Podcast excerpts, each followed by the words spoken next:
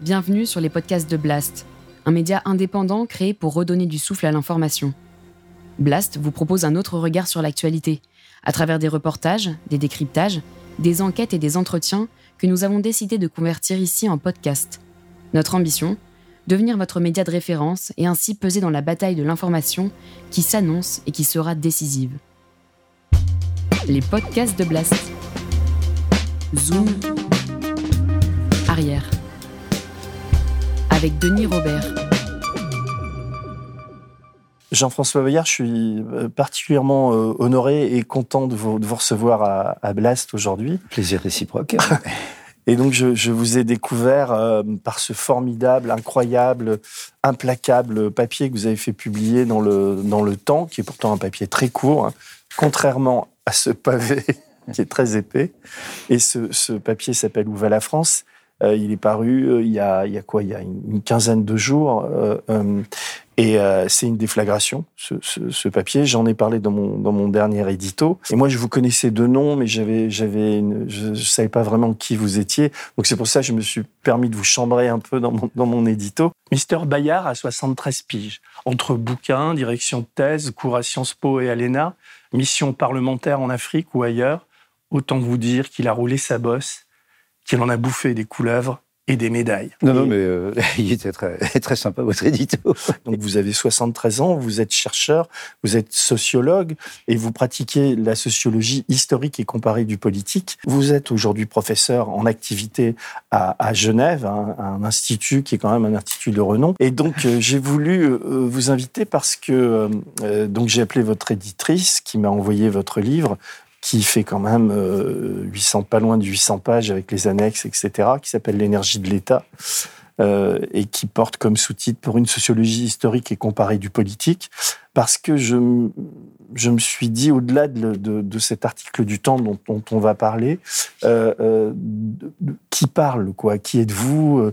Euh, et, ce qui fait la force, on parlera du livre évidemment, on va faire des allers-retours sans doute entre le, livre et l'article, et en, en, comment dire, en fantôme ou en toile de fond de tout ça, il y a Emmanuel Macron, il y a ce qu'on est en train de vivre aujourd'hui, etc. Et je comprends beaucoup mieux aujourd'hui pourquoi cet article fonctionne si bien. En fait, c'est peu de mots, mais la personne qui parle, c'est vous. Quoi. Il y a quelque chose que vous dites dans cet article sur, le, on va dire, la, la, pathologie mentale euh, du président de la République et surtout le danger vers où il nous mène euh, qui, si c'est vous qui le dites, ça prend une toute autre portée. Et c'est pour ça que j'ai voulu vous inviter. Excusez ce préambule un peu long. Euh, vous connaissez l'anecdote. Euh, mon Picasso, il commence entre les deux guerres à dessiner des, scènes de tauromachie, et puis il revient sur le sujet peut-être à la fin des années 50 ou au début des années 1960. Il entend une dame dans, dans une exposition, sans doute, dans une galerie, dire il a dû faire ça en trois minutes, il vend ça combien,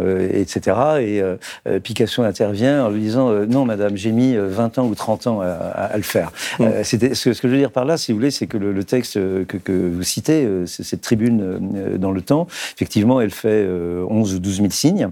le livre, il en fait 1 800 000 ou 1 900 000, au grand désespoir des éditions de la découverte. Et je ne remercierai jamais suffisamment cette maison d'avoir porté dans tous les sens du terme ce livre. Ce que je veux dire par là, si vous voulez, c'est que la, si force il y a de, de, de la charge ou de la démonstration euh, de mon papier, euh, c'est qu'elle repose sur 1 900 000 signes qui eux-mêmes représentent plusieurs décennies euh, de travail, d'accumulation, de réflexion, d'analyse des sociétés politiques, etc. Et ce qui fait la force, si toujours force il y a du, du, papier, c'est les, les, concepts sur lesquels il s'appuie ou les faits historiques dont il se nourrit. Je pense qu'il y a effectivement une relation entre le maigrelet papier et le volumineux bouquin. D'ailleurs, le, papier, il faut dire, il est en accès libre. Je crois qu'il doit être à des millions de vues, de partages, enfin, etc. Je pense que le temps est très content. Vous êtes vraiment quelqu'un d'érudit. Et moi, j'ai rarement euh, ressenti ça en lisant un livre. Je veux dire, vous avez une, alors, ok, vous vous appuyez sur le travaux des autres, mais vous avez un, un cerveau qui, qui fonctionne vraiment à 100 à l'heure, quoi. Et donc, non, mais, c'est vrai. Et, et, non, mais donc j'en viens. Je voudrais en, venir à Macron. D'ailleurs, je, m'étais noté une, question parce que c'est ce texte. On fera des allers-retours si vous me permettez, quoi, parce que non, non, mais c'est au cœur même de ma démarche, parce que évidemment, d'un côté, il y a, il y a la, la, la, sociologie historique du, du politique, mais d'un autre côté, euh, euh, il y a, l'usage politique que l'on peut faire des, concepts. Et justement, euh, c'est-à-dire que ce qui est très fort dans, dans, ce, dans ce, texte, où bon, je vais, vous dites de Macron que je peux citer quelques passages, son exercice du pouvoir est celui d'un enfant immature, narcissique, arrogant, sourd à autrui, plutôt incompétent, notamment sur le plan diplomatique, dans les caprices, on force de loi au mépris de la loi ou des réalités internationales. Donc vous le mouchez beaucoup d'ailleurs sur, sa diplomatie. La France est bel et bien en train de rejoindre le camp des démocraties illibérales, dites-vous, euh, et puis vous, vous, énumérez euh, pourquoi, face au mouvement social massif qui s'est ensuivi, euh, Emmanuel Macron s'est enfermé dans le déni et le sarcasme. Il argue de la légitimité démocratique en répétant que la réforme figurait dans son programme et qu'elle a été adoptée selon une voie institutionnelle validée par le Conseil. Donc toutes leur logorée et vous détruisez ça d'une manière très euh, en six points, euh, d'une manière implacable. Et comme en 2018, Macron répond à la colère populaire par la violence policière, atteinte. Vous reparlez des casseroles, etc. Et, et vous, je ne vais pas tout lire, mais je cite encore ça. Face à ces accusations, Emmanuel Macron s'enfonce dans une réalité parallèle et radicalise son discours politique. À peine réélu grâce aux voix de la gauche, dont celle de la France insoumise, il place celle-ci hors de l'arc républicain dont il s'arroge le monopole de la délimitation. Il voit la main de l'ultra-gauche dans les contestations, il justifie les violences policières par la nécessité de lutter contre, euh, contre celle de certains manifestants.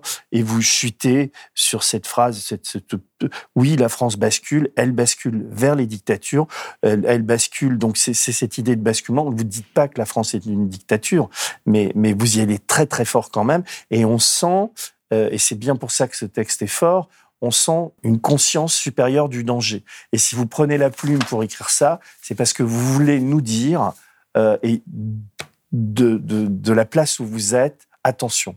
C'est vraiment très grave ce qui se passe.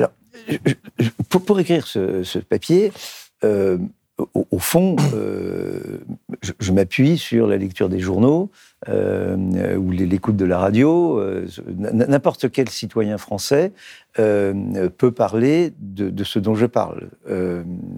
Les, faits sont avérés. c'est pas moi qui découvre les violences policières ou la, particularité du papier, c'est en effet qu'il est écrit par quelqu'un euh, qui euh, réfléchit sur cette fameuse sociologie historique et comparée du politique, donc qui est capable euh, de, mettre en relation ce qui se passe en France avec ce qui se passe ou ce qui s'est passé euh, dans un certain nombre d'autres pays, euh, comme par exemple aujourd'hui la Pologne, euh, la Hongrie, mais on pourrait également citer la Russie, la Turquie de Erdogan ou l'Inde de Modi, et puis également le phénomène Trump ou le Brexit en, en Grande-Bretagne. Bon, alors ce qui est intéressant, si vous voulez, d'une certaine manière, c'est que la plupart euh, de, mes critiques, et tout à fait normal que ce papier soit, critiqué, mais ce que je regrette, c'est que la critique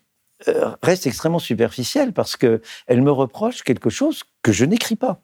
Je ne dis pas Macron égale euh, Orban. Et, a fortiori, je n'écris pas Macron égale Poutine ou Erdogan ou Modi. je, pose simplement euh, un avertissement sur une logique de situation. Et une logique de situation dont Macron, à mon avis, n'est pas lui-même conscient, faute de culture politique, peut-être parce qu'il ne lit pas suffisamment euh, la sociologie historique et comparée du politique, peut-être pourrais-je lui envoyer ce livre, et également une logique de situation que nourrit Macron. C'est-à-dire que Macron est en train de creuser le trou dans lequel euh, il va nous faire tomber, mais dans lequel il risque de tomber lui-même. Mais, mais on reviendra sur le détail. L'éventuelle force euh, du papier, c'est le raisonnement de sociologie historique et comparée du politique.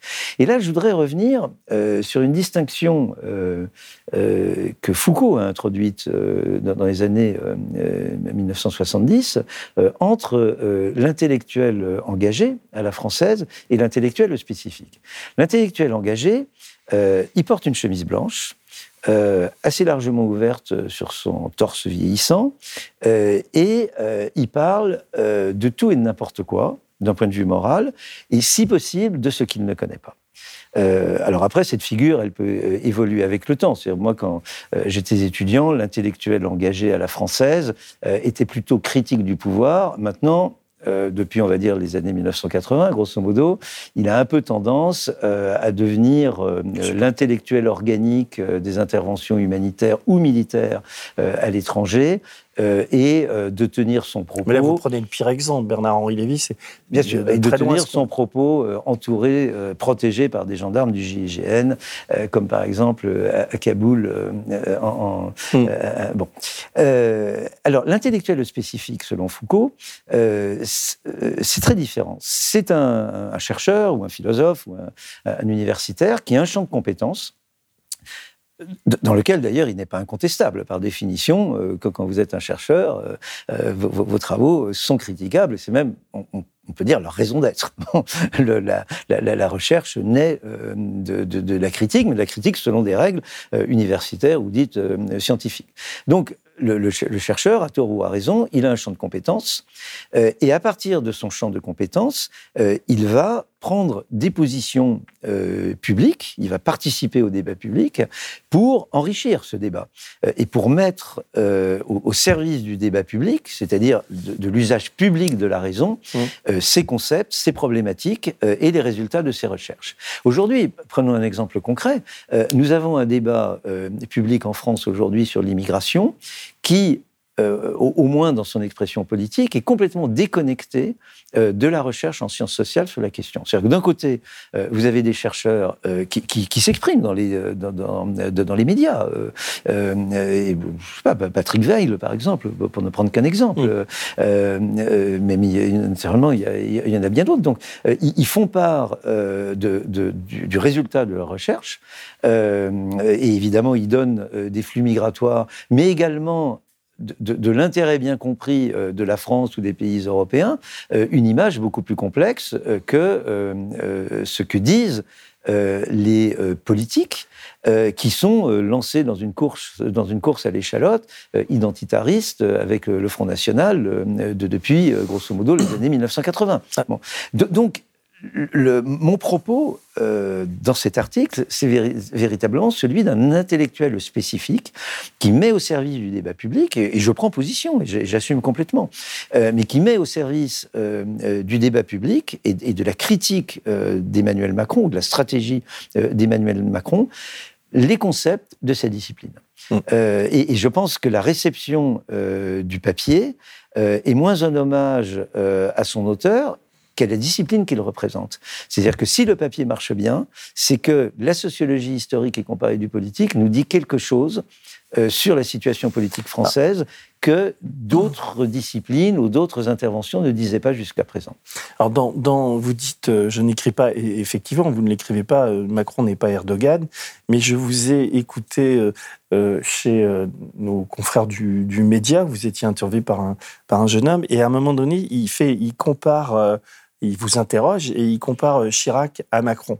Et j'ai l'impression que c'est un cri du cœur. Peut-être. Alors, là, ma question, c'est peut-être ne, peut-être l'avez-vous improvisé et vous, vous allez faire machine arrière aujourd'hui. Comme mes cours. mais vous dites, mais vous dites à ce moment-là, et je vous ai bien entendu, mais euh, Chirac n'était pas fasciste. Euh, Macron euh, est, aux antipodes de ce que l'on appelle la démocratie. Ce qui n'était pas le cas d'un type comme Chirac. Chirac, on pouvait contester sa politique, mais il avait un sens du rapport de force politique, il avait, il avait un sens de la, des, sensibilités de la société française. Oui, bon, Et il n'était pas fasciste. Oui. Et donc ça signifie que vous pensez que Macron est fasciste. Je, je, je... n'irai pas jusque-là. Bah, euh, ah, non, il euh, y, y, a un fait avéré. Euh, euh Chirac n'était pas fasciste.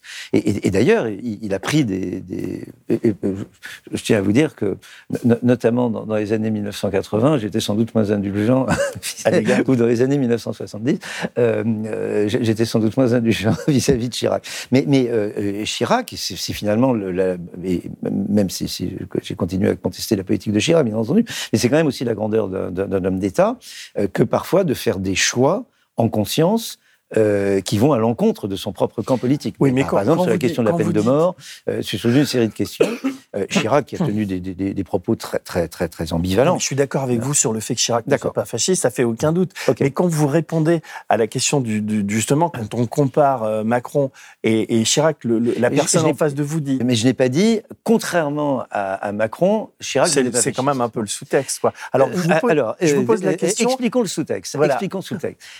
Il y a une très grande ambivalence de, de Macron euh, par rapport à cette question.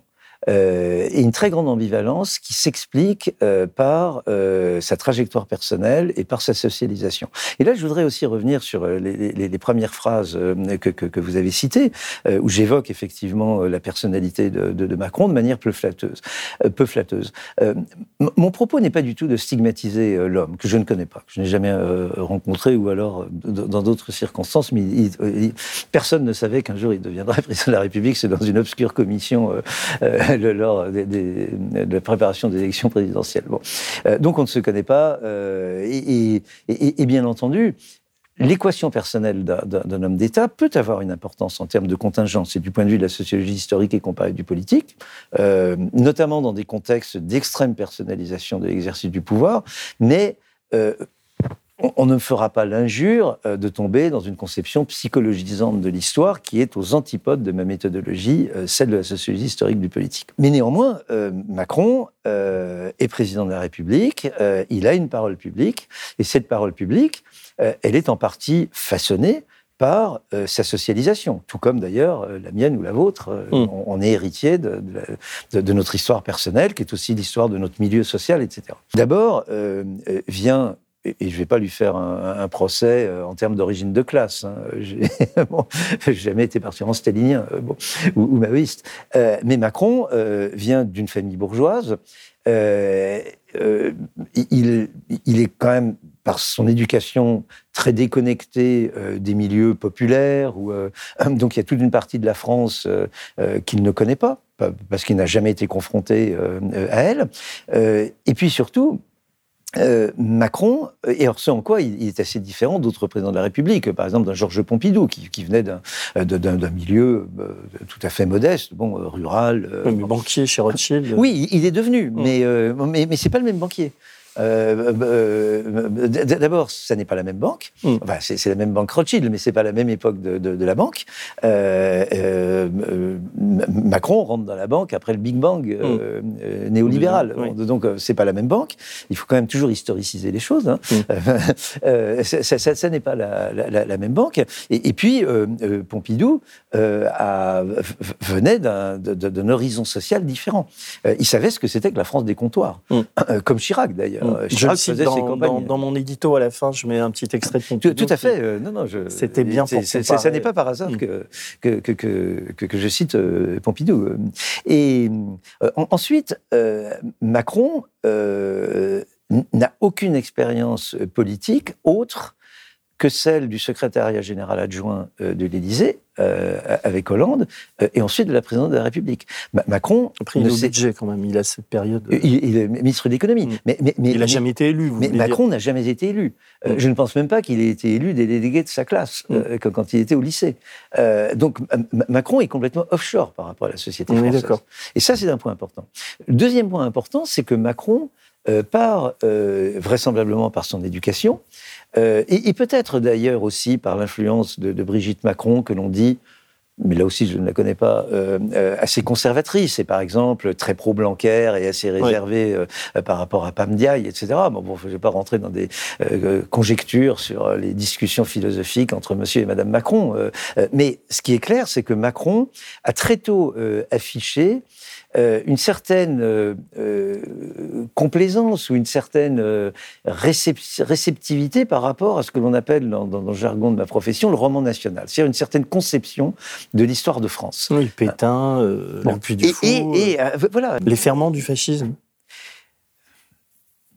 Je, je, ne dirais pas cela. Je dirais que dans cet itinéraire intellectuel, euh, rien ne prédispose euh, Macron à être euh, extrêmement vigilant par rapport à ce, danger du basculement. Euh, et que, euh, par exemple, la manière dont Macron désavoue euh, Elisabeth Borne sur des accointances entre le Front National et, Pétain, ça c'est troublant. La, la, manière, au, au, début, quand il est allé baiser la pantoufle de la pucelle d'Orléans, ou quand il est allé au Puy du Fou, bon là tout le monde a compris qu'il rentrait en campagne électorale, mais on pensait que c'était un calcul électoral. Bon, par rapport auquel on pouvait se boucher le nez. Mais, enfin, euh, mais en réalité, euh, au, fil de l'exercice du pouvoir, euh, l'on constate que Macron se reconnaît dans cette France. Il, se reconnaît dans cette conception de l'histoire de France. Et, au fond, il est assez proche et, et, je dis bien assez proche, j'essaie d'être nuancé. Il est assez proche d'un Éric Zemmour quand celui-ci veut réconcilier la France de De Gaulle et la France de Pétain. C'est ce qui est un vieux remake euh, de, l'extrême droite euh, française. Et, Macron euh, n'a pas de distance par rapport à ça intellectuel, parce qu'il n'a pas les bonnes lectures. Et, on voit très bien que le, passage de Macron chez Ricoeur, de ce point de vue, ne, leur a rien appris. Et, regardez le jugement de François Doss. François Doss, au, moment, l'historien, au moment de la campagne électorale de, de Macron, la première, se porte garant euh, des états de service philosophiques de, euh, de Macron auprès de, de, de, Ricoeur. Euh, il dit si, si. il publie même ses lettres qui moi m'avait mis très mal à l'aise parce que franchement, un, étudiant m'écrirait d'une manière aussi flagorneuse, je le sacrais, c'est pas tolérable. Cette espèce de, de, de, prose d'adolescent, c'est affreux. Mais, mais un an plus tard, notamment sur la question de l'immigration, Doss dit mais euh, Ricoeur doit se retourner dans, sa tombe. Là aussi, ce qui compte, ce sont les pratiques et les actes. Euh, moi, si vous voulez, mon, point euh, de, rupture, je, n'ai jamais cru à Macron. donc j'ai voté. la question que je voulais vous. Vous avez voté J'ai voté pour lui deux fois au présidentiel au second tour. La première fois, euh, sans hésitation et sans illusion. Et si vous reprenez euh, l'édito, euh, enfin le, papier que, j'avais posté sur mon blog de, Mediapart, hmm. je, pense que c'était pas mal vu. Bon, et je reprends d'ailleurs d'une certaine manière l'argumentation dans, dans, ce papier. La deuxième fois, j'ai beaucoup hésité. J'ai beaucoup hésité parce que dès un an après la première fois, il y a eu l'Aquarius. Et là aussi, vous pouvez euh, consulter mon blog, euh, Jupiter et l'Aquarius, à papier. Vous pouvez rappeler l'Aquarius euh? Bah, L'Aquarius, c'est ce bateau de, migrants que l'Italie repousse, et donc qui erre sur les flots de la Méditerranée, et, la France ne veut pas l'accueillir. Macron est, dans son fort de, de Brégançon. Euh, donc ça rend encore le raccourci plus, plus cruel. Et finalement, euh, Macron se résout, euh, après plusieurs jours, je ne me souviens plus exactement de la, période, enfin de, la, temporalité, à accueillir dans la base militaire, dans le port militaire de Toulon, ce qui n'est pas complètement neutre comme symbole, ce bateau.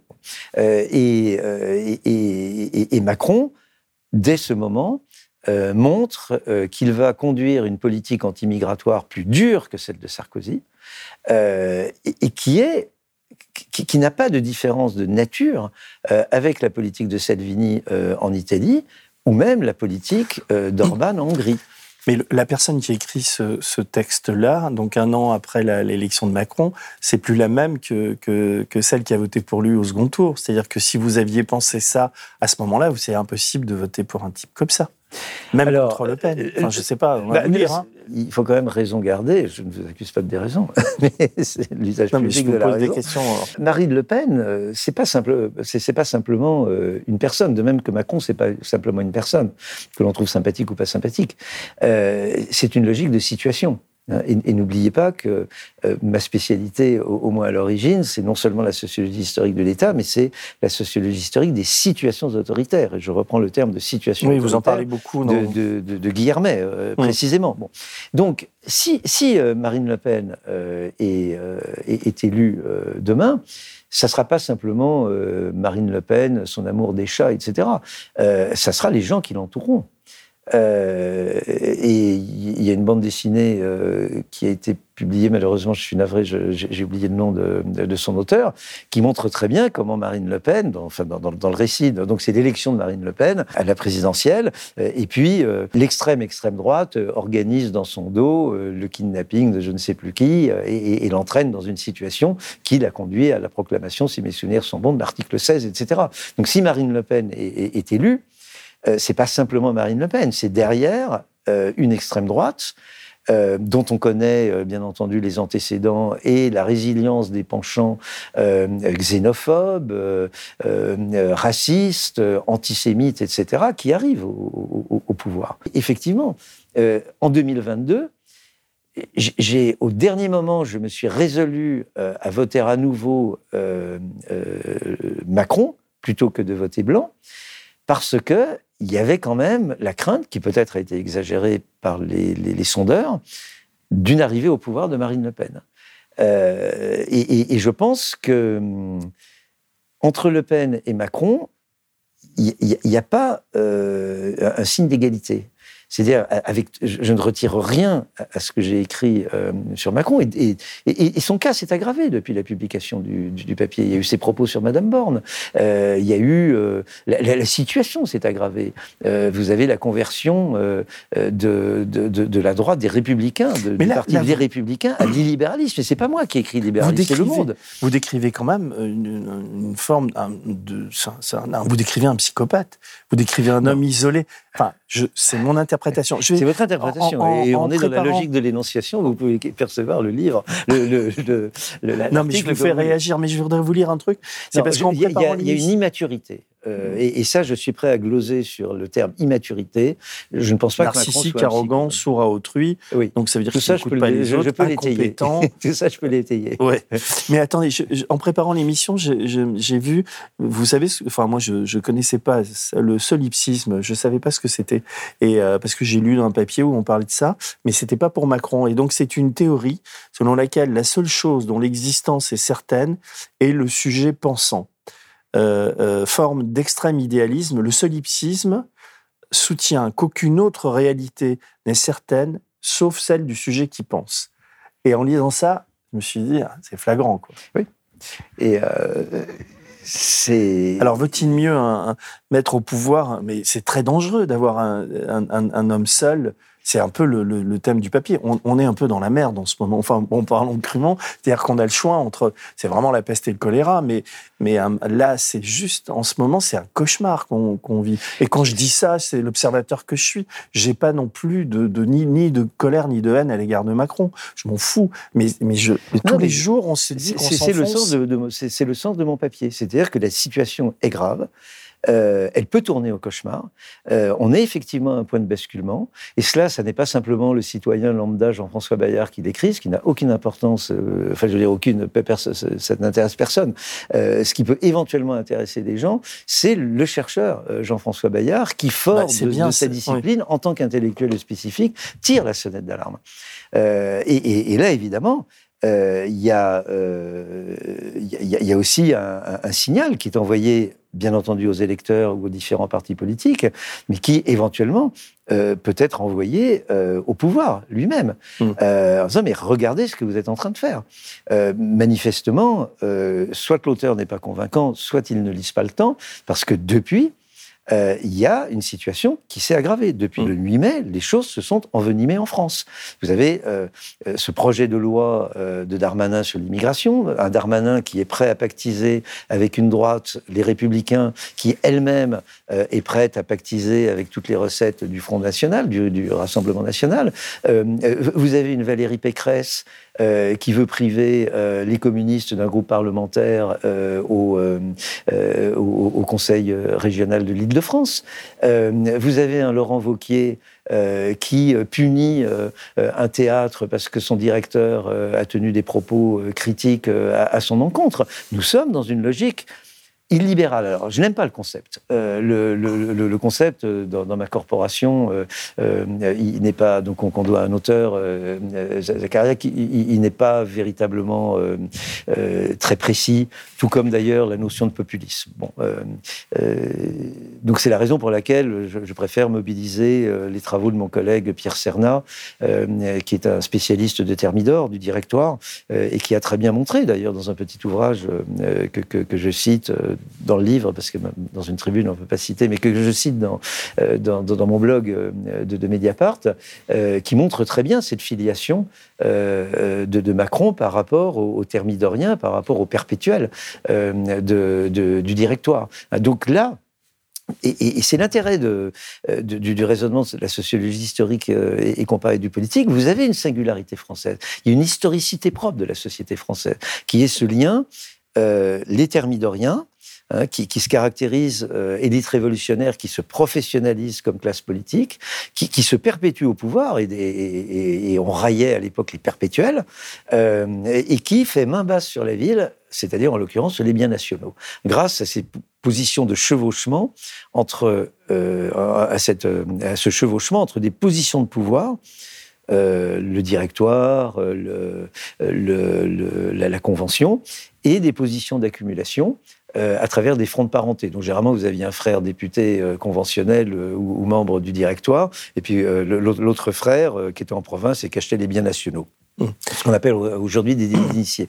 Et ensuite, vous avez la continuité du Premier Empire, qui recycle tout le personnel thermidorien, donc les grands réformateurs hein, déjà de, de, de, de l'État français, qu'ils construisent, qu on est encore héritier de, de, cette histoire.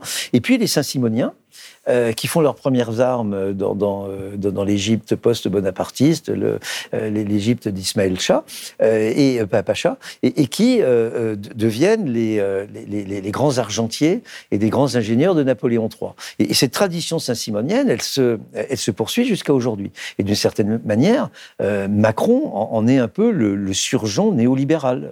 Mais, mais, mais, là, il y a une continuité. Et, et de ce point de vue, euh, le, le, la, la, configuration, si vous voulez, euh, française, euh, elle est très différente. Euh, bien que comparable, de ce que de, de ce que l'on peut observer en Pologne, en, en, en Russie ou ou en, en, ou en Inde, mais ou, en Israël. Mais justement, Victor Orban, il, il a démarré social-démocrate, un peu mou, centriste, étudiant gauchiste oui. d'ailleurs, et aujourd'hui, est-ce que vous diriez de lui qu'il est fasciste? Non, mais euh, il a mis en œuvre euh, le programme de l'extrême droite pour euh, empêcher l'arrivée de l'extrême droite au pouvoir en Hongrie. Et c'est exactement ce que fait Macron. et, et Donc là, mais, mais, Orban lui-même lui n'est pas fasciste. Mais, enfin, en tout cas, il n'était pas. Mais on peut progresser dans la vie. Hein. Peut-être que maintenant il l'est.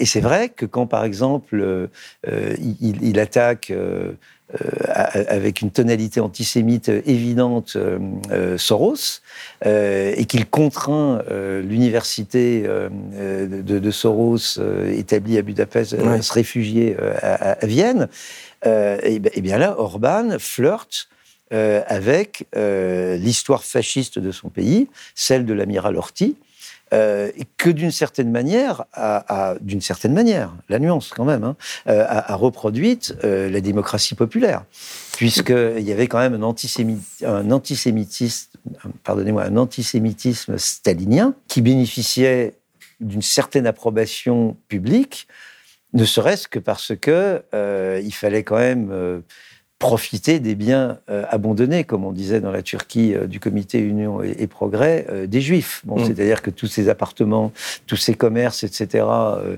euh, juifs, ils ont été occupés à un moment donné. et il y a eu une espèce de, de, de, de compromis honteux euh, entre la population hongroise euh, et euh, la démocratie populaire, euh, ou l'Union soviétique euh, post euh, première, seconde guerre mondiale, pour geler la situation. Bon. Mais je reprends un peu, vos, je reviens sur le, le, fil du livre et votre votre réflexion sur sur l'État. Est-ce que vous, vous, avez un très long chapitre à la fin qui s'appelle la durée de l'État Est-ce est-ce que Macron est, est aujourd'hui dangereux pour pour pour l'État français? Oui, euh, il l'est. Euh, il l'est par sa pratique euh, personnelle du pouvoir. il l'est, et, ça c'est quand même très inquiétant, et ça le met dans une position particulière qui n'était qui quand même relative. Elle, avait été un peu défrichée par Sarkozy. Euh, quand euh, Sarkozy, par exemple, euh, euh critiquait les, les, juges petits pois, euh, etc. Il y avait quand même un certain mépris des institutions de la part de Sarkozy. Quand, quand Sarkozy qualifiait son premier ministre François Fillon de collaborateur, au lieu de dire le premier ministre. Mmh. Mais, mais, évidemment, Macron pousse cette logique très loin, puisque ostensiblement, et, et, d'ailleurs à, ses dépens, euh, il court-circuite les corps intermédiaires. Euh, et c'est sa, doctrine. Bon, euh, le, boomerang lui revient en plein visage un an plus tard avec le mouvement des Gilets jaunes, mais il, a, il, a, continué. À, à, snober les corps intermédiaires. il, a, traite la haute administration d'état profond. Le, terme est absolument scandaleux. Moi, personnellement, ce terme de l'état profond, je l'ai connu en Turquie. Euh, c'est le terme qui désigne euh, la collusion entre les services secrets euh, turcs, la mafia, ou certains éléments de la mafia, et certains éléments les plus véreux de la classe politique turque. Bon, c'est ça l'état profond en Turquie. ensuite, le terme a été utilisé notamment par les Trumpistes. Et Macron parle de l'état profond pour critiquer les diplomates français du Quai d'Orsay qui le mettent en garde contre un rapprochement avec Poutine. Euh, donc, dans, l'esprit euh, de Macron, les hauts fonctionnaires français, c'est l'État profond. Mais étant si peu cultivé, vous croyez qu'il a ses références sur l'État profond, Macron, quand il, ou quand il évoque Sans doute pas euh, la Est-ce que ce serait encore plus grave Sans doute pas la définition turque, mais il n'est pas sans ignorer que le terme État profond est le terme de l'alt-right américaine. Oui. D'ailleurs, vous avez pas, j'ai lu 260, 261, j'ai lu avec beaucoup d'attention ce que vous dites sur, euh, sur Trump et sur les, États-Unis. Et, pareil, je fais le rapprochement avec la France. Chaque fois, je, en, lisant, il y a des passages, je me dis, mais ouais, on en est quand même là. quoi. Vous dites, l'élection de Trump en 2016 fut bien l'expression du dégoût de l'Amérique blanche à l'encontre du musulman et du noir Barack Obama. Euh, elle fut possible grâce au vote des chrétiens évangéliques, euh, convaincus que la destruction divine de la tour de Babel avait consacré la division du monde, etc., etc. Enfin, vous décrivez assez bien euh, Donald Trump a donc une certaine Amérique en tête, celle des VASP, enfin, etc. Mais euh, on se dit, euh, on, est, enfin, là, le, le, racisme n'est pas le même en France, encore que, enfin, on est, on est quand même avec Macron. quelle est la part de Trump chez Macron, selon, selon vous? Et d'ailleurs, c'était assez troublant de les voir tous les deux main dans la main. Enfin, il y avait quand même un truc. Au début, on, se disait, c'est comme toujours avec lui. On se dit, bon, euh, c'est un truc de, de réel politique, etc. Mais finalement, avec ce qu'il est en train de faire aujourd'hui, on est, peut-être face à un petit Trump un peu bien mis. quoi. C'est là où, euh, Macron euh, continue d'être dangereux pour la démocratie. Macron, tous les gens qui l'ont approché, il y, a un qualificatif qui est, que j'ai entendu des dizaines de fois, c'est un séducteur. Donc Macron, euh, est un homme qui est persuadé que par sa séduction, et je pense qu'objectivement, il, séduit les gens. Je, je, pense, enfin, il a une capacité de séduction, de, de fasciner, il fascine les gens. Elle est un peu ébréchée. Euh, bien sûr, elle est ébréchée. Euh. Bien, sûr. Hmm. Mais le, Trump qui reçoit, Macron qui reçoit Trump, c'est le Macron des, des, des premiers jours. Hmm. et il croit en sa capacité de séduction. D'ailleurs, la preuve, il vient d'être élu. Il, il, a réussi à séduire une bonne part des républicains républicain, euh, une bonne part du, Parti socialiste. Il a séduit euh, le, le, peuple français, en tout cas, il en est convaincu. Euh, donc, il est à la fois séducteur et narcissique. Et d'ailleurs, je suis pas psychologue, je crois que vous l'êtes plus que moi, mais les, deux vont assez souvent ensemble. Bon.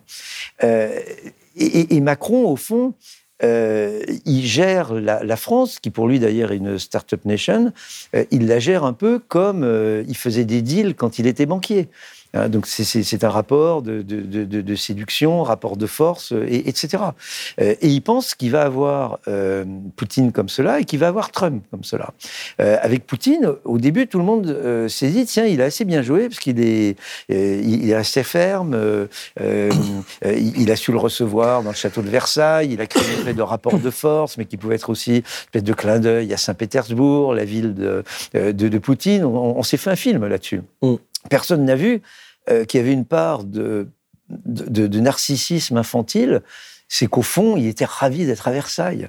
Euh, et que voilà. Euh, et, puis, euh, six mois plus tard, il va jouer lui-même Pierre et le Loup à l'Élysée. Mm. je vous rappelle que Louis XIV interprétait des ballets écrits et composés par Molière. Bon. alors évidemment, le niveau a un peu baissé depuis, mais. donc, je, je, pense que euh, Macron, euh, il est dangereux parce que euh, il se surestime, il surestime ses capacités, et de ce fait, il a tendance à sous-estimer l'adversaire. Et ça, on l'a très bien vu avec, avec Poutine. Euh, il a été d'une naïveté absolument incroyable avec Poutine. Alors, il manie les concepts. Vous avez vu, euh, il, a parlé de décivilisation. Comment, comment vous analysez ça enfin, de... La décivilisation, c'est à nouveau une espèce de clin d'œil un peu nauséabond. À l'extrême droite. À l'extrême droite. Alors, après, euh, vous avez la Cour qui dit ah, mais non, pas du tout, il cite Norbert Elias. Ouais. C'est le, papier du monde. Mais je pense pas que le, bon peuple de France, quand il entend des civilisations, euh, si tant est qu'il ait déjà entendu euh, le mot, il l'a entendu dans la bouche de gens d'extrême droite, de mm. Renaud Camus, etc. Bon.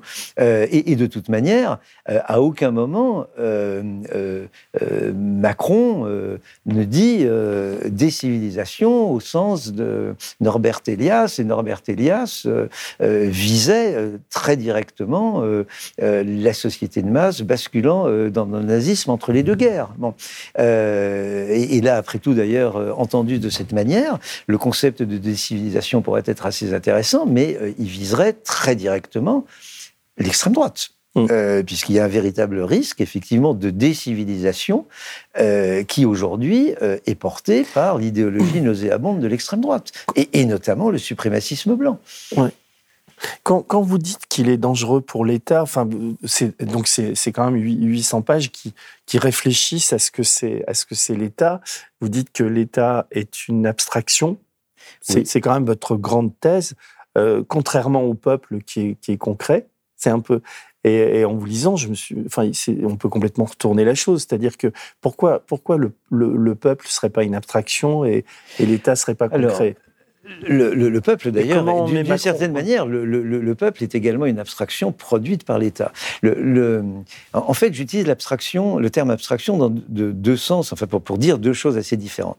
Vous, avez d'abord l'État comme abstraction, c'est-à-dire que l'État, c'est un concept. Euh, L'État n'existe pas. Euh, L'État, c'est un concept euh, et il, il, désigne des institutions, etc. Euh, il désigne euh, également une certaine forme de conscience politique, c'est-à-dire que nous avons le sentiment euh, de vivre dans un État et nous réclamons plus d'État, moins d'État. On n'est pas forcément d'accord sur cela. Les néolibéraux veulent moins d'État. Euh, vous avez des gens qui, qui, qui, veulent plus d'État. Euh, donc, euh, le, concept d'État désigne une conscience politique ou, un idéal politique, une idéologie, etc., ce que l'on veut. Et, puis ensuite, vous avez un processus historique de formation de ce que l'on appelle aujourd'hui l'État, à la fois ses institutions, mais aussi sa conscience. donc, euh, euh, on, passe par exemple d'un État impérial à un État-nation, et ça, vous avez un processus historique euh, sur les 19e et 20e siècles. Ça, c'est une première acception, une, première utilisation du terme abstraction.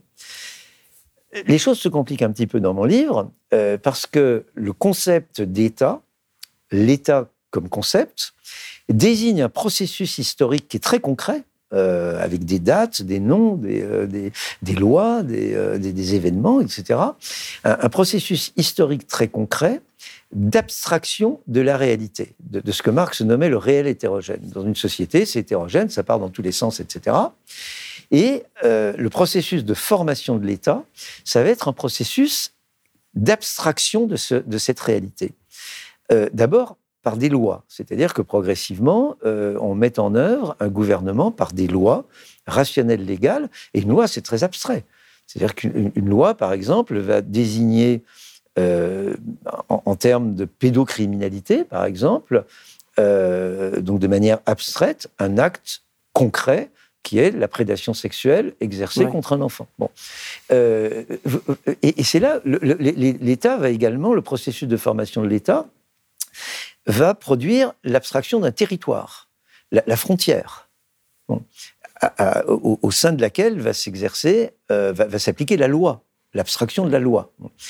La frontière, c'est un concept abstrait. Euh, la, frontière, par exemple. Vous dites d'ailleurs, je, c'est une petite parenthèse, vous dites en gros la géographie, ça m'intéresse pas quoi. La géographie, l'histoire des frontières et tout, c'est comme une, c'est comme une sous-matière de la sociologie historique et bah, regardez, euh, mais c'est vrai, Nicolas Sarkozy, bah, Nicolas Sarkozy, lui aussi adepte du roman national, euh, va transposer l'idéologie des frontières naturelles, parce que vous savez, les Français, ils sont très forts. Hmm. en tout cas, Dieu est vachement sympa avec eux. Avec eux. il, il, a tracé comme ça des frontières naturelles les Pyrénées, la Méditerranée, les Alpes, le Jura, le Rhin. Euh, pour délimiter la France. Après, les rois de France n'avaient qu'à combler euh, euh, ce, cet espace. Bon, il n'y a, que les Belges qui sont bêtes, ils n'ont pas compris, ils n'ont pas de frontière naturelle avec la France. Bon, c'était une source de, grands embarras, etc. Mais voilà, c'est une histoire belge. Mais pour le reste, bon. Et Sarkozy, je, je, me permets de le dire parce que je suis un quart belge. Hein. Sarkozy, pour vos auditeurs, Sarkozy, il, il, a transposé cette idéologie nationale de la frontière naturelle à l'Europe. Il dit la Turquie n'appartient pas euh, à, l'Europe, parce que la frontière naturelle, c'est le Bosphore. Euh, le, problème, c'est qu'en 1999, euh, la nature ne l'a pas entendu comme cela, puisqu'il y a un, un, tremblement de terre dont l'épicentre était dans le golfe, dans, le golfe d'Iznit, sur la rive orientale d'Istanbul, et que la rive occidentale a souffert du tremblement de terre. Le tremblement de terre ne s'est pas arrêté au milieu du Bosphore, de oh, il y a une frontière naturelle. Bon, tous les, tous les jours, les millions de, de, de Stambouliotes qui traversent l'un des ponts euh, euh, du Bosphore ou empruntent euh, un, des, un, des ferryboats, ne disent pas au milieu du Bosphore, Ouh là là, je change de continent. Et si Nicolas Sarkozy, d'ailleurs, avait été un meilleur élève dans, le secondaire, il aurait su que les, montagnes du Taurus, dans, le sud-est de, l'Anatolie, sont la continuation géologique des Alpes. et d'ailleurs, vous savez que Chypre, pendant très longtemps, les géographes plaçaient Chypre en, euh, en, Asie. Euh, et Vous ne savez pas, mais ça m'étonne pas. Aujourd'hui, donc euh, le, territoire est une abstraction, et c'est une abstraction produite par l'État. Mm. évidemment, ni produite par la nature, ni produite par, par Dieu. Vous avez l'abstraction des statistiques. Et ça, c'est très important de le comprendre, parce qu'aujourd'hui, Parcoursup, nous sommes gouvernés par des algorithmes. toute notre vie, aujourd'hui, est gouvernée par des algorithmes. Euh, et ça, c'est l'abstraction du nombre. C'est l'abstraction du nombre. Donc l'État, c'est un processus, enfin la, formation de l'État, c'est un processus d'abstraction de, la réalité, d'abstraction politique de la réalité. Et, la question d'ailleurs que, je pose et à laquelle je ne peux pas répondre faute de, compétences, euh, c'est que euh, y a-t-il euh, une, une, relation de d'homologie, d'interaction, de, y a-t-il des affinités électives entre ce processus euh, euh, d'abstraction du réel hétérogène, que l'on appelle l'État, et d'autres processus d'abstraction, l'abstraction scientifique, le développement des, sciences tout au long du 19e siècle, le développement de la technique, euh, par exemple, de, l'optique. Euh, et vous aviez une très très belle exposition euh, au musée d'Orsay au début des années 2000 qui montrait que comment l'art abstrait procédait de, cette révolution technologique de l'optique industrielle au XIXe siècle, portée par exemple par la photographie.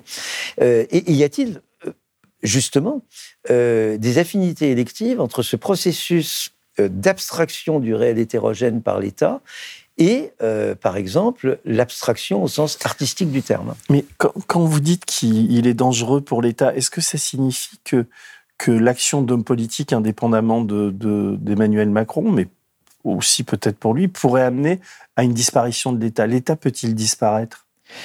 Alors, l'État de droit, euh, l'État, euh, la République française comme État, avec ses corps intermédiaires, avec son Parlement, et, etc., on voit bien que Macron met à mal cela. Hmm. Il le met à mal en court-circuitant les corps intermédiaires, je le répète. Il le met à mal en dévitalisant, euh, en éviscérant le Parlement. Et là, vous avez une logique de situation. C'est-à-dire que même la loi Lyot, que, l'on savait condamner de toute manière, euh, hmm. est bloquée par le, Sénat. Même ça, ils, ne peuvent pas. Ça leur reste en travers de la gorge. Euh, donc, une fois de plus, le, pouvoir présidentiel Euh, et c'est, et, euh, j'allais dire, ces sicaires, enfin, ces sicaires parlementaires bafouent les, les, droits du Parlement mmh. et des prérogatives du Parlement. Euh, et, Macron est également dangereux pour la République française parce que sa stratégie électorale qui a consisté à détruire la droite et la gauche, l'a installé dans une espèce de face à face avec un parti le Rassemblement euh, euh, national, qui aujourd'hui se veut parlementaire, mais dont on sait très bien qu'au moins d'une partie de ses soutiens ne se reconnaît pas dans, un système parlementaire et participe d'une vision autoritariste de l'exercice du pouvoir. Mais et, ça, c'est extrêmement dangereux en termes de, de stratégie électorale. Et d'autant plus que cette stratégie pousse, repousse les républicains euh, vers euh, l'extrême droite. Mm. Euh, ce, qui, est à l'opposé, si vous voulez, du, calcul initial mm. de, Macron. donc, effectivement, nous, sommes dans une configuration qui est extrêmement dangereuse pour la reproduction de la République française en tant qu'État de droit. Mm. J'ajoute que le Conseil constitutionnel, malheureusement, n'a de nom. Bah euh, n'en a que le nom. Mm. Euh, il n'est absolument pas une cour constitutionnelle.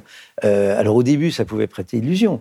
Je, pense que cette illusion s'est déchirée lorsque l'on a appris ex post que le Conseil constitutionnel avait validé les comptes de, Jacques Chirac en, 1995, alors que ceux-ci étaient frauduleux, enfin frauduleux, en, tout cas ne correspondaient pas à la réalité, et que théoriquement l'élection aurait dû être annulé. Et, là, le, Conseil constitutionnel s'est comporté beaucoup plus comme euh, le, Conseil de discernement de la raison d'État de la République islamique d'Iran, c'est-à-dire comme une espèce de chambre de compensation, comme une espèce, de, de, chambre de régulation euh, euh, euh, garantissant la survie du système, que, comme mhm. disent les Iraniens eux-mêmes. Et, aujourd'hui, d'ailleurs, le Conseil constitutionnel ne comporte pas un seul juriste. Mhm. en tout cas, pas un seul constitutionnel. Ah non, mais il y a une défiance à leur égard. Mhm. On a l'impression que, enfin, oui, c'est. Et, donc, il y a une perte de légitimité parce que je, ne veux pas faire porter l'entièreté de la responsabilité à, Macron. Macron a sa part de, personnalité, y compris par son, profil professionnel, euh, c'est-à-dire son absence de compétences euh, sur un certain, dans un certain nombre de données. Donc, sa, sa, responsabilité est écrasante. Mais euh, il y a quand même eu un tournant euh, en, 2005 euh, qui a été gravissime et qui a considérablement affaibli la, démocratie française et les institutions de la République. C'est le référendum sur le traité constitutionnel européen, hein, où le peuple français a voté contre. Moi, personnellement, j'ai voté pour. Mm. le peuple français a voté contre. Et deux ans plus tard, on a Sarkozy a réintroduit par la fenêtre du Parlement ce que le peuple avait chassé mm. par la porte du référendum. Et, et là, vous avez, si vous voulez, euh, un bras d'honneur euh, adressé au corps électoral. Euh, si l'on ajoute qu'aussi bien en 2002 qu'en 2017, puis 2022, aucun compte n'a été tenu des voix de gauche qui se sont portées sur les candidats anti-Front National, anti-Le Pen, il ne faut pas s'étonner que vous avez un nombre grandissant d'abstentionnistes, voire de non-inscrits en France. Et ça, c'est véritablement saper les fondements même de la démocratie française. Sur, euh, on fait un peu de prospective, comme on, on s'interroge aussi sur sa, on va dire, sa psychologie et sur ses motivations. Là, on voit bien qu'il ne peut pas se représenter, euh, sauf à dissoudre. Est-ce que vous pensez qu'il est capable de dissoudre l'Assemblée nationale? C'était. Écoutez, moi, moi, encore une fois, je ne le connais pas. Euh, hmm. Je ne suis pas un grand spécialiste de, la vie politique française. Euh, Chirac l'a fait, donc est-ce que vous pensez... Chirac l'a fait, mais enfin, Chirac était un homme politique quand même assez, assez prudent. Et puis là, il y a quand même eu un, un traumatisme dans le tissu politique. Mais il y a un côté hableur chez Macron. Euh, et, comme précisément, il n'a pas cette connaissance euh, euh, presque homéostatique de, la société politique française qu'avait même, même Nicolas Sarkozy. Hmm. Que Nicolas Sarkozy, évidemment, à bien des égards, son, son profil était comparable à celui de, de, Macron. Mais, Nicolas Sarkozy a été maire de Neuilly, c'est par très représentatif de la société française. Mais, enfin, il a été maire de Neuilly euh, pas, pendant longtemps, enfin pas, pendant plusieurs mandats. Donc, donc il avait quand même une connaissance de la société politique française que, que Macron n'a pas. Hum. Et, Macron a une espèce de côté qui vient de me chercher. Oui, c'est ça, mais en plus, il l'a dit. Mais, mais Macron, il en a pour encore 4 ans s'il tient. et après, j'ai envie de dire. Et donc là, c'est là où à l'écouter, à le voir fonctionner. Vous parlez d'empire, d'ailleurs, vous avez une réflexion sur l'empire et les États-nations. Aujourd'hui, euh, euh, il se rêve peut-être en empereur de l'Europe. En tout cas, il a il a l'air de placer ses billes pour plus tard là-bas. Euh, et, on a l'impression que c'est un hyper ambitieux et qu'il y a ça en tête. Quoi. Vous, partagez mon. Écoutez, je, n'en sais rien. Encore faudrait-il qu'il soit accepté par euh, nos partenaires européens, ce qui n'est pas absolument. Il exaspère beaucoup. Bah, et, oui, il exaspère beaucoup. Euh, et puis c'est raté sur euh, sur l'Ukraine euh, et sur la Chine. Ces déclarations complètement insensées sur Taïwan. Macron était en visite officielle en Chine. il était encore dans l'espace aérien chinois et il a dit à des journalistes français, et, et vous vous souvenez que pendant cette visite, vous aviez une pression militaire très forte de la Chine sur Taïwan. Mm. Euh, et Macron euh, a clairement laissé entendre que Taïwan, c'était pas l'affaire de la France, que la défense de, la, de, de Taïwan, c'était pas l'affaire de la France. Oui, je sais. Mm. Euh, et, ce qui n'était absolument pas. Et, donc, Madame Colonna, ministre des Affaires étrangères, a quand même dit à des journalistes français que telle n'était pas la position de la France. Mm. C'était un démenti incroyable. Et, il, a semé, il a semé la consternation euh, dans, euh, au sein de l'Union européenne. Euh, et sa, mise a été plus ou moins sauvée par son interlocuteur, pas par son père néerlandais, qui, bon, voilà, parce qu'entre entre, Européens, euh, une certaine solidarité, euh, entre chefs d'État européens, il y a une certaine solidarité.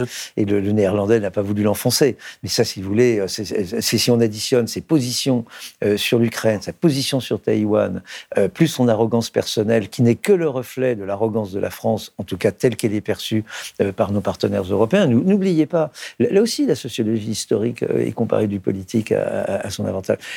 N'oubliez pas que pour la plupart des Européens, la France, c'est la grande nation, hein, euh, en majuscule. Et la, grande nation, c'est-à-dire celle de Napoléon, celle de la Révolution française, expansionniste, celle de Napoléon Ier. Moi, j'ai un très bon ami euh, néerlandais euh, qui me blague toujours Ah, la grande nation, quand même, on, l'a battu.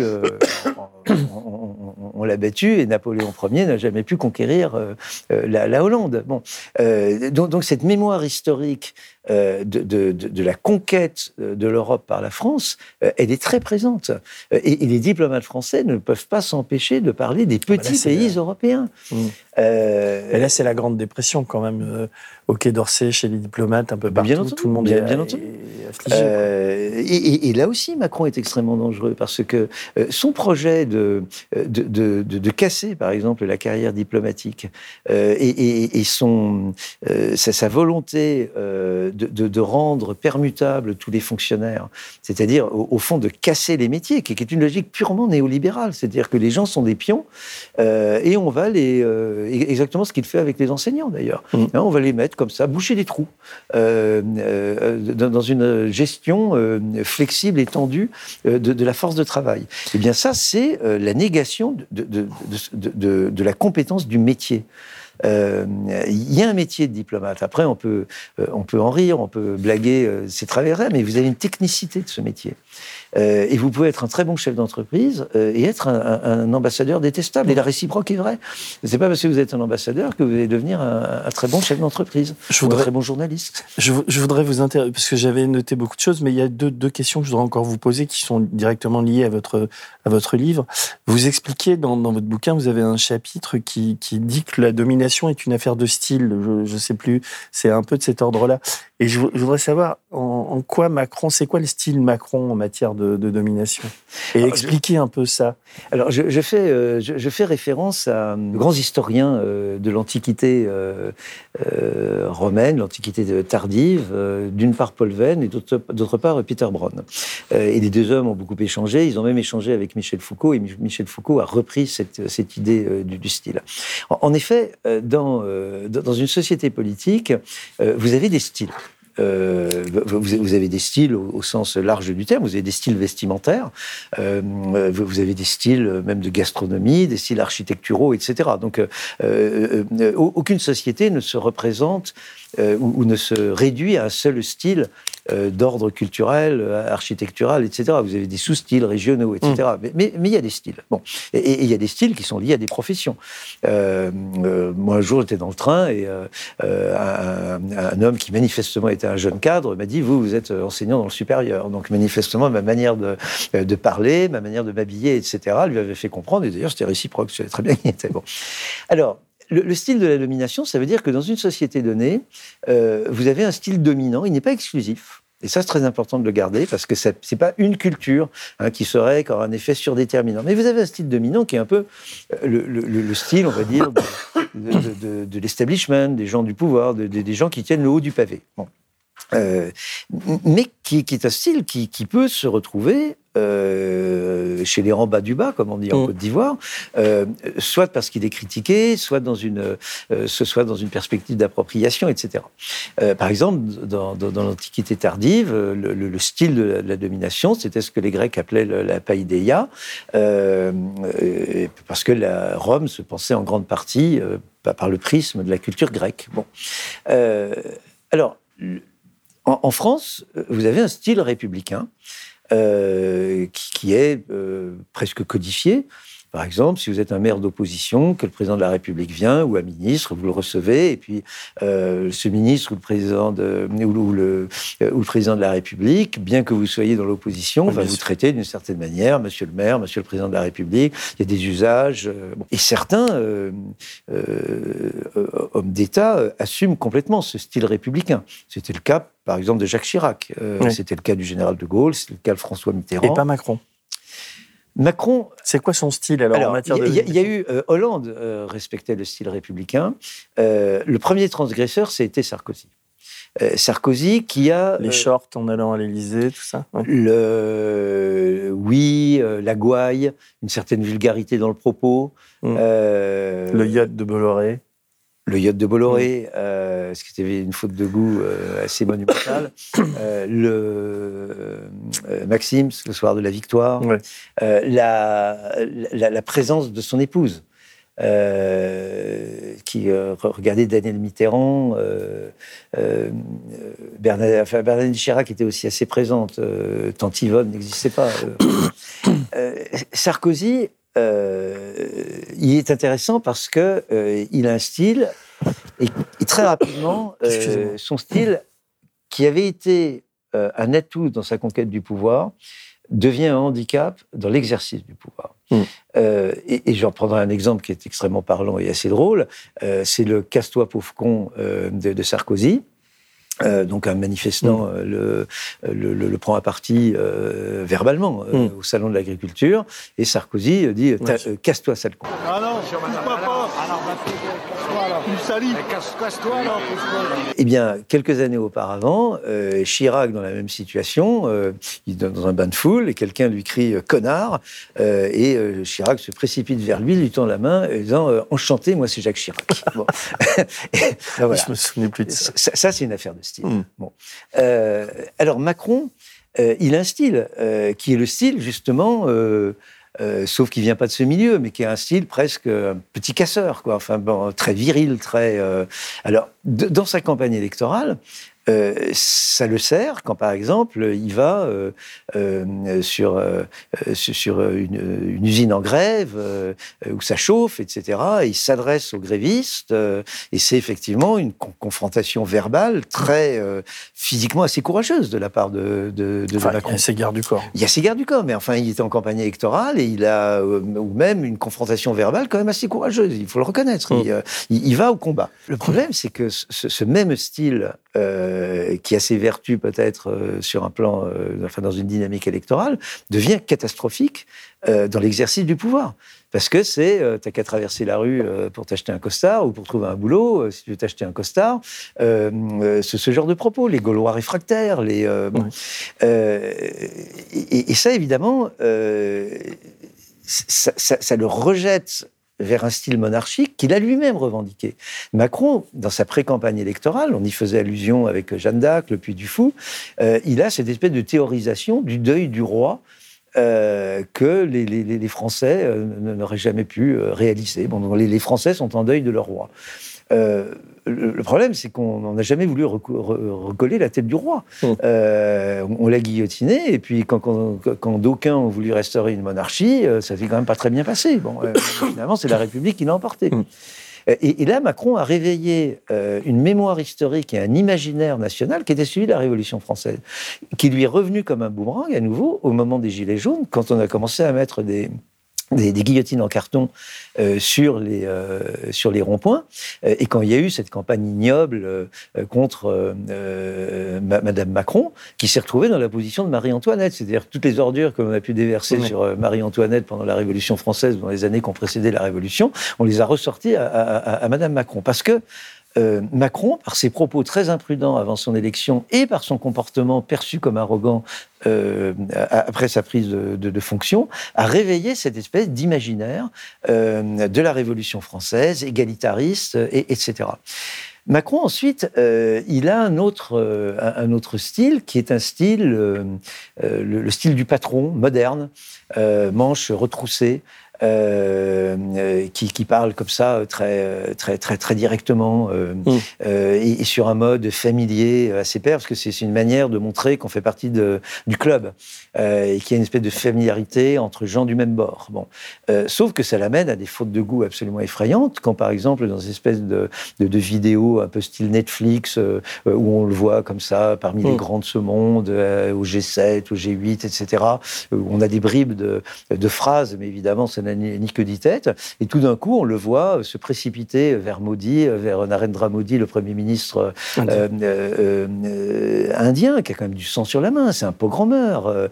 Euh, c'est un type pas fréquentable. On est forcé de le fréquenter parce que voilà, c'est le chef d'État d'un des principaux pays du monde. Macron va vers lui. Alors Narendra, comment vas-tu Et il invite aujourd'hui, invité d'honneur, au, au, défilé du 14 juillet. Le 14 juillet, date symbolique de la Révolution française. Bon.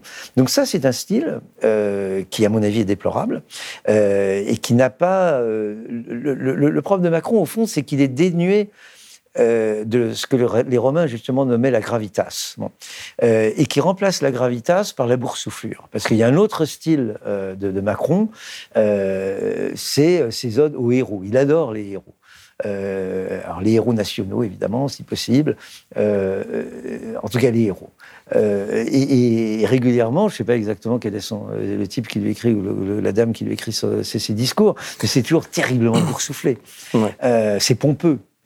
Il a une voix en plus de, de séminariste. Bon, c'est sur le plan éloquent, enfin sur le plan de l'éloquence, c'est insupportable. Donc voilà, et, et, ça c'est très important parce que le style de la domination, c'est un style d'échange. Euh, et, la manière dont vous adressez au peuple, euh, inévitablement, le, peuple va, vous répondre un peu dans le même répertoire. Euh, et alors, beaucoup de gens aujourd'hui disent Mais pourquoi tant de haine contre Macron?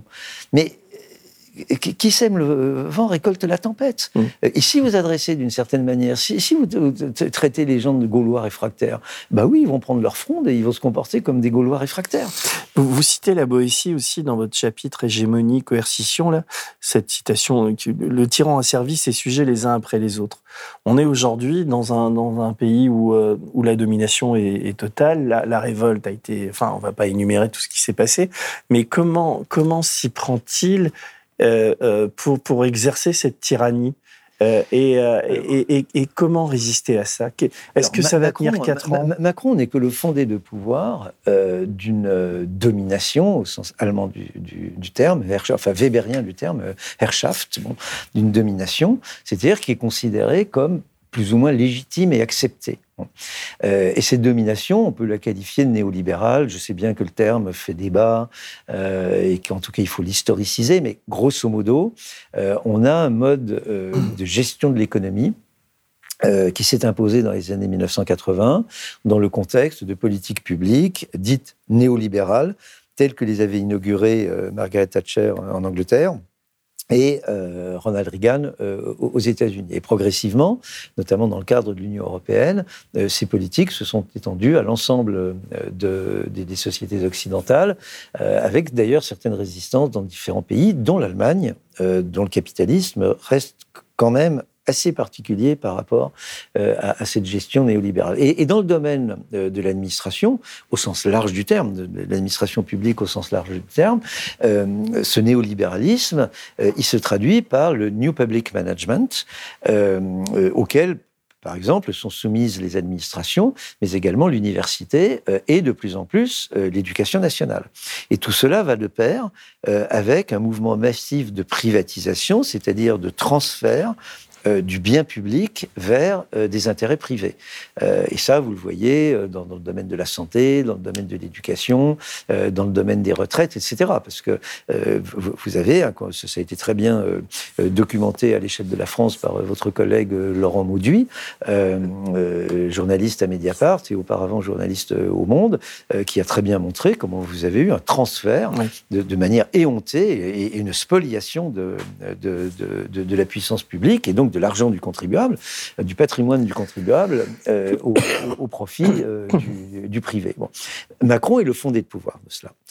et là, vous avez une servitude volontaire que personnellement j'ai vécu de l'intérieur au, sein de, l'université, qui donc est, maintenant gérée, je, le disais, par les règles du New Public Management, et selon cette logique, de l'évaluation, de la notation, euh, du euh, euh, publish or perish, c'est-à-dire de la, bibliométrie. Vous devez écrire, écrire, écrire. Mais c'est pas pour ça que j'ai écrit 780 pages. moi, je suis hors système, c'est bon. Et, là, moi, j'ai vu à ma, grande stupeur la quasi-totalité de mes collègues se passer le, collier, le collier de la servitude autour du cou, et, et plutôt que, de refuser euh, ce modèle, parce qu'après tout, euh, euh, ce sont les universitaires qui mettent en œuvre ce, ce, New Public Management, bon. et ben rentrer dans le jeu. Et aujourd'hui, la, toutes les matières, par exemple, l'évaluation et des protagonistes de, de, de, ce New Public Management de l'université, qui a donné lieu à de grandes manifestations de protestation de la part des universitaires, et mise en œuvre par les universitaires eux-mêmes.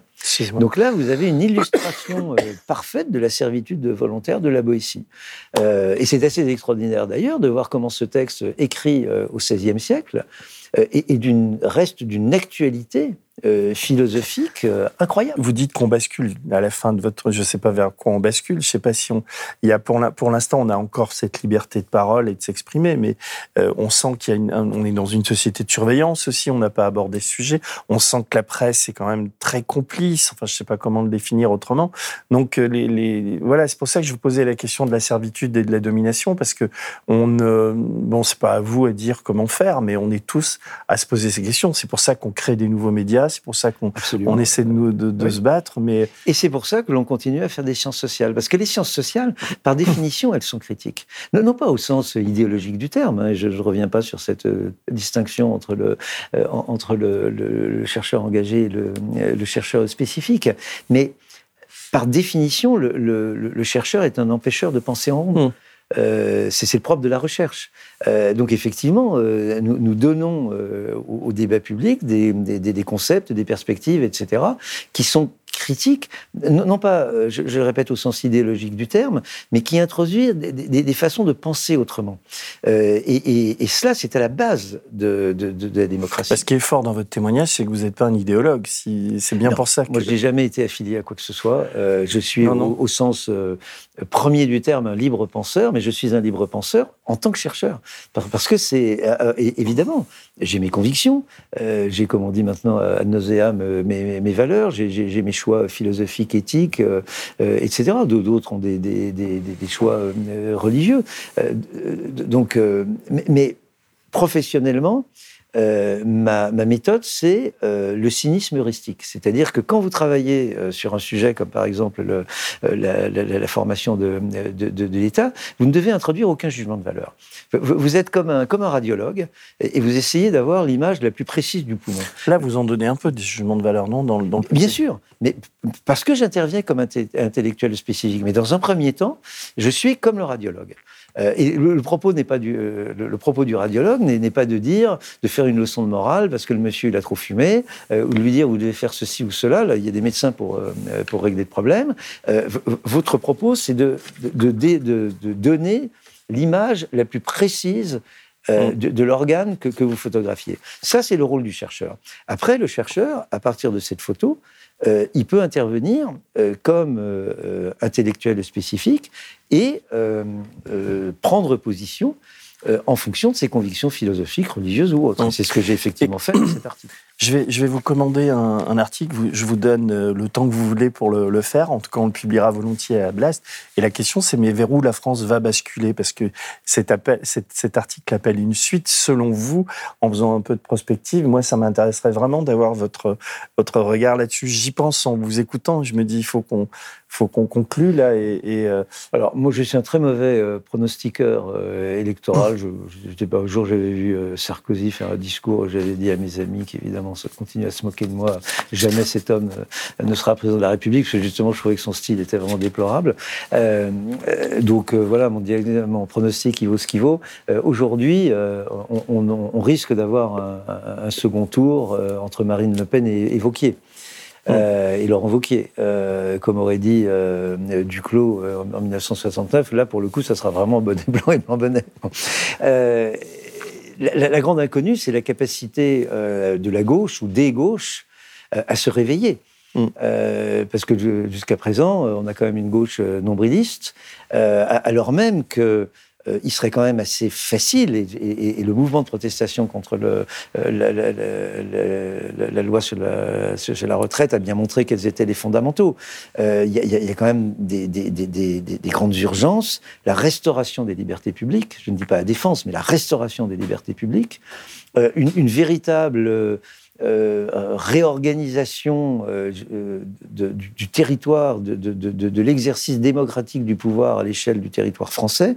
J'évite le terme de décentralisation parce que malheureusement, ce terme a été complètement galvaudé et gâché par une décentralisation en trompe-l'œil qui, n'a fait que renforcer les pouvoirs de l'État et complexifier l'exercice de, notre vie quotidienne.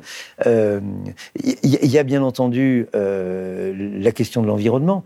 Et, on voit très bien que nous courons dans le mur. Euh, que, que, toutes les mesures, y compris les technologies euh, qui prétendent répondre aux défis climatiques, aggravent le problème.